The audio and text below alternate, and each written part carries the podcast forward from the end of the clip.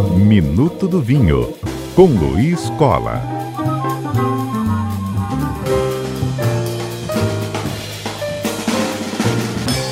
Luiz Cola ao vivo conosco. Tudo bem por aí?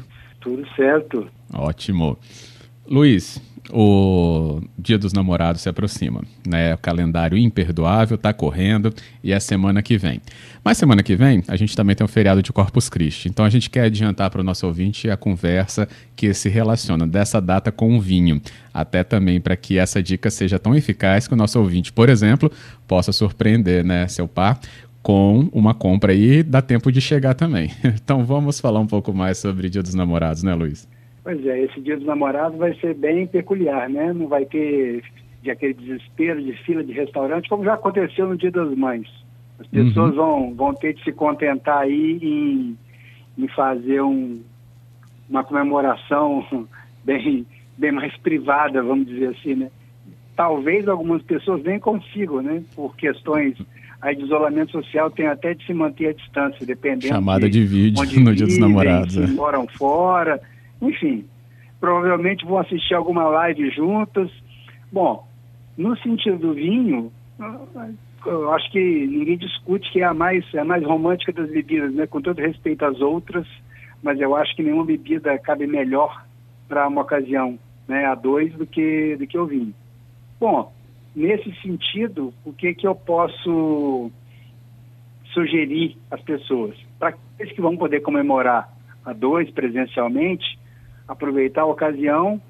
É, os restaurantes todos aí já sabendo que não vão poder funcionar à noite, já estão oferecendo é, cardápio, menu pronto para poder entregar, né? Vai ser a questão uhum. de deixar, deixar tudo esquematizado.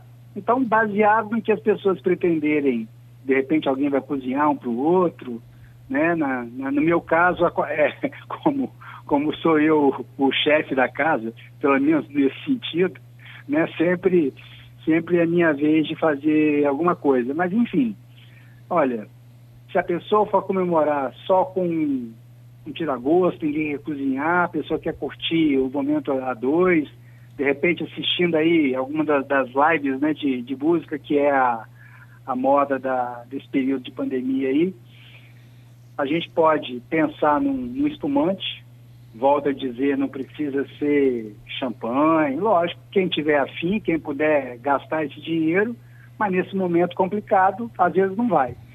Então, um bom espumante nacional, tem um monte de oferta aí. É, recentemente, as pessoas devem ter visto aí até que é, um espumante brasileiro, que por sinal é muito bom, foi eleito o melhor do mundo no concurso lá na França, mas é, não considerem muito isso daí. Mas, enfim, o espumante brasileiro é uma excelente pedida. Eu diria aí que de 50 a 100 reais se encontra muita coisa bacana nas lojas online, no supermercado, nas lojas aí de, aqui de Vitória, da Grande Vitória, do Espírito Santo, né? enfim, para essa ocasião. Quem já estiver pensando no, no, no, jantar, alguma coisa específica, pode se arriscar. Ah, se a pessoa vai fazer um peixinho grelhado, ninguém, acredito eu, que ninguém vai fazer comida pesada para comemorar uma noite dos namorados. Então, dependendo do prato, um, um vinho branco, leve, vai, vai, vai, bem também. O, entre os tintos, o Pinot Noir é uma bela pedida, né, que é fácil de agradar. Tem até aquela situação dos casais em que, às vezes, um, uma, um não gosta muito de vinho, normalmente a mulher não gosta muito. A pessoa pode querendo comemorar, pode, eh, de repente, experimentar um, um vinho do Porto, só acompanhando um chocolate, que às vezes vai ser o presente. Enfim, tem uma série de opções. Né? Eu acho que as pessoas têm é uma, uma, um leque né, bem grande aí para escolher, pensando no que vai é, se ajustar. Eventualmente, quem não puder estar junto, ah, eu vou pedir um vinho, mandar entregar na sua casa e vou, vou pedir uma garrafa para mim também, eu vou abrir aqui, comemora-se né, online, é vídeo, enfim, são N opções. Vídeo chamado, igual você já até conversou com a gente, né? Que acontecem também entre os degustadores e também aqueles que têm confraria. Então, nada que você vai se sentir tímido em fazer. Boa dica, Luiz. Tem aqui a, a, ouvinte, mandou uma mensagem aqui pra gente, a Cláudia, e ela dizendo que Dia dos Namorados sempre foi a data, olha que legal, sempre foi a data que ela e o namorado tiraram justamente para experimentar novas, é, novas garrafas de vinho, né? Novas, novos novos aromas, né? Ela cita aqui também e fala que nesse ano vai ter que se render justamente a uma dessas alternativas, né? Ou vai ser virtual, ou vai ter que combinar de ser ao mesmo tempo, né? Dividindo aí a dica da bebida. E é por aí, né, Luiz? Vai ter que se adaptar. É, é certamente, certamente aí não só os restaurantes, mas as próprias lojas de vinho estão preparadas para poder fazer esse serviço também. Né? Acredito aí que se a pessoa procurar se informar, ligar para o lugar onde costuma comprar, poxa, olha, eu estou aqui em Vila Velha, mas a minha namorada mora na Serra. É, por questões diversas, eu não vou ter como ir lá, ela não vai ter como vir aqui, tem como mandar entregar o vinho lá, uma garrafa, uma garrafa para ela, uma garrafa para mim, a gente bebe, comemora junto, enfim.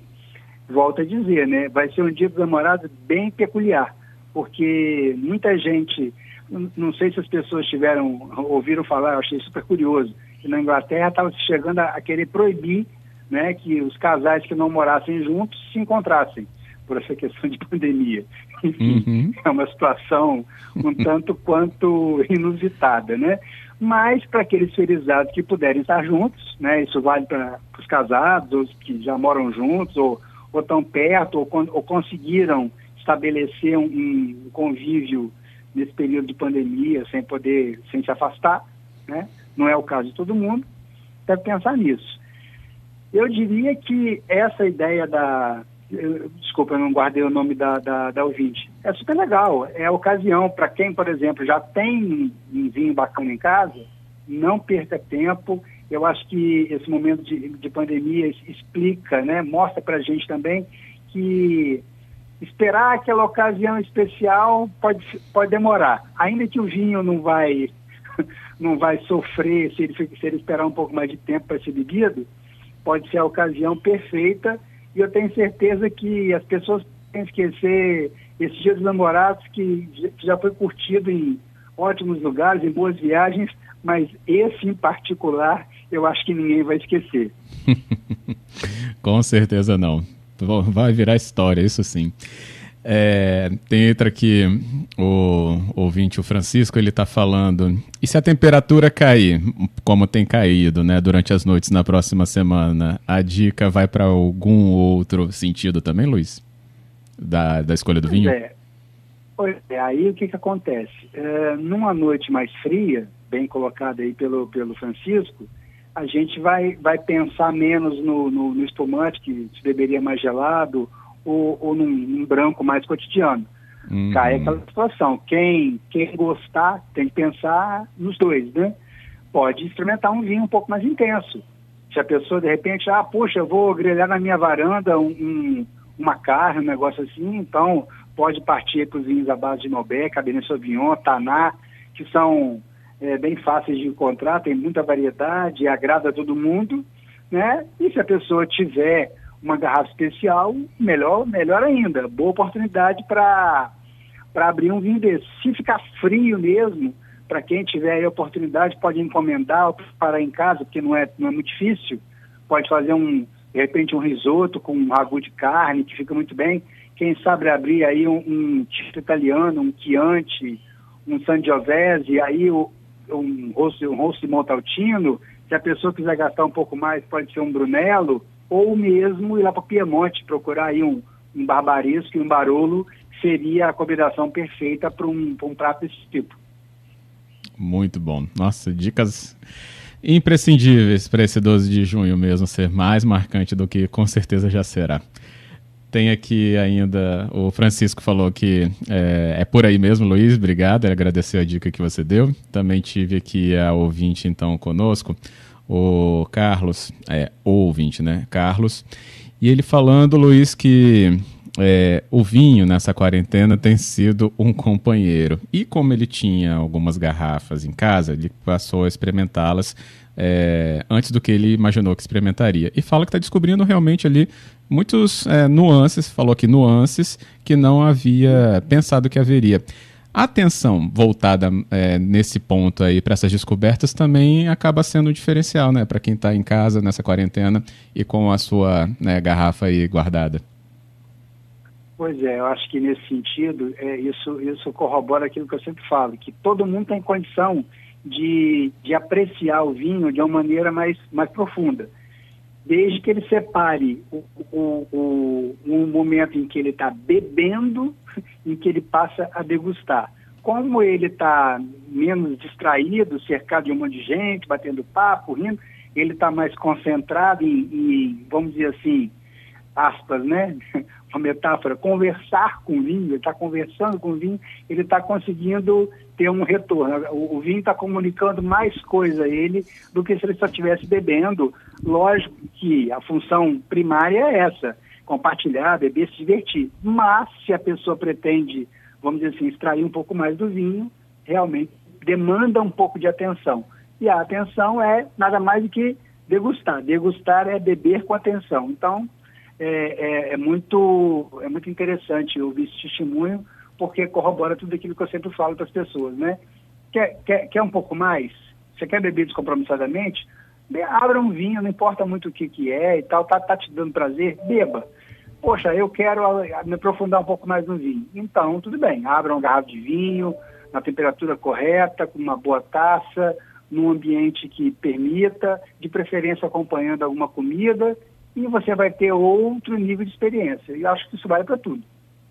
Show, é isso aí. Concluo aqui, então, o Antônio, e ele está falando é, com experiência própria de quem mora em Marechal Floriano, hein? Nessas noites frias, recomendo um vinho tinto acompanhado de um queijo, um salaminho, um fundi.